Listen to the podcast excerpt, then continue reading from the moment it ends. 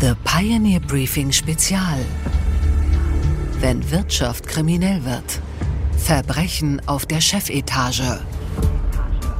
Einen wunderschönen guten Morgen allerseits. Mein Name ist Gabor Steingart und wir starten jetzt gemeinsam in diesen neuen Tag. Und zwar möchte ich Sie heute auf eine Reise mitnehmen. Eine Reise in die Düsternis von Wirtschaft und Politik. True Crime.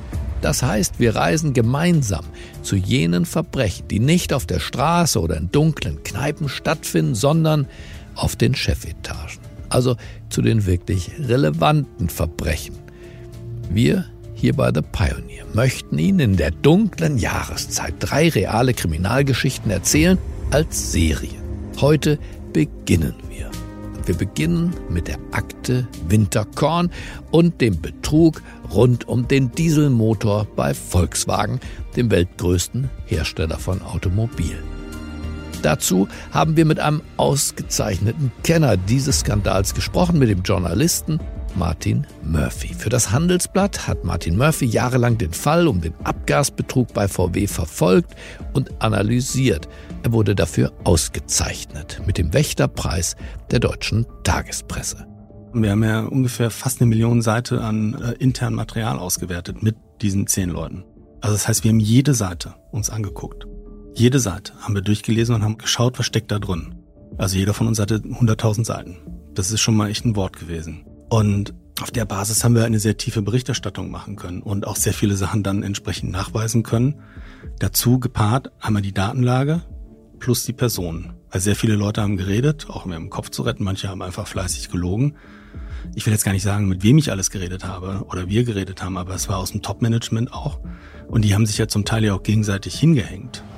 Er konnte uns Insights liefern und vielleicht verstehen wir dank ihm am Ende auch besser, warum eigentlich jener Mann, der damals an der Spitze des VW-Konzerns stand, bis heute für diesen Betrug, den größten in der Industriegeschichte, nicht verurteilt worden ist.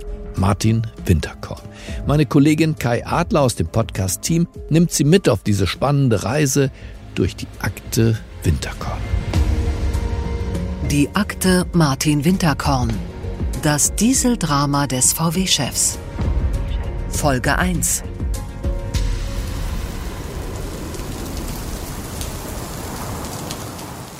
Wolfsburg, 20. November 2006. Ein typischer Tag im Spätherbst. Die Temperaturen künden vom nahenden Winter. Der Wind pfeift um die Fabrikgebäude, die mit ihrer charakteristischen roten Fassade und den in den Himmel ragenden Industrietürmen direkt am Ufer des Mittellandkanals liegen. Es ist die größte Automobilfabrik der Welt. VW prangt in weißen Lettern auf kobaltblauem Grund. Das Emblem des Konzerns. Es verspricht Größe, Erfolg und Arbeit. Kaum jemand hier, der nicht beim Autohersteller beschäftigt ist. 60.000 sind es allein in Wolfsburg. Mit seinen rund 120 Werken weltweit ist VW Arbeitgeber noch für Hunderttausende mehr. Die Ingenieure, die hier arbeiten, zählen zur Weltspitze. Deutsche Ingenieurskunst. Dafür ist man berühmt, davon lebt man. Regen trommelt gegen die Fenster des Besprechungsraums in dem sich an diesem Tag die Top-Maschinenentwickler des Konzerns versammelt haben. Die Stimmung ist angespannt, sogar angsterfüllt. Das geht doch zu weit. Das kann man nicht entdecken. Was wir planen, ist verboten.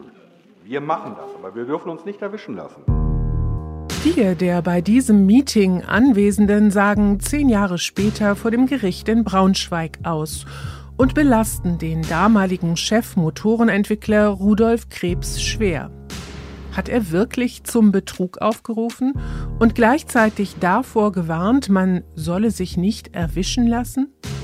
Der NDR zitiert in einer Dokumentation aus dem Dialog, an den sich der Hauptbeschuldigte so nicht erinnern kann. Ist das also die Stunde Null des VW-Dieselskandals, des größten Industriebetrugs aller Zeiten? Wird an diesem Tag der Beschluss gefasst, die Dieselautos von VW mit einer Software auszustatten, sodass sie auf dem Prüfstand die Abgastests passieren, diese aber auf der Straße um ein Vielfaches überschreiten?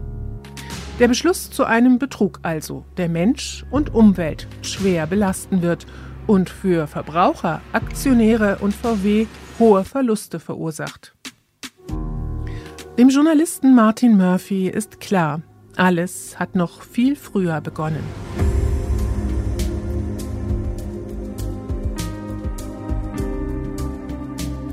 Soweit unsere Kurzversion. Die komplette Ausgabe hören Sie als Teil unserer Pioneer-Familie. Wenn Sie noch nicht an Bord sind, nutzen Sie unsere Testangebote. Alle Informationen dazu finden Sie auf thepioneer.de. Ich hoffe, wir hören uns in aller Ausführlichkeit wieder. Es lohnt sich. Wenn Wirtschaft kriminell wird. Die Akte Martin Winterkorn.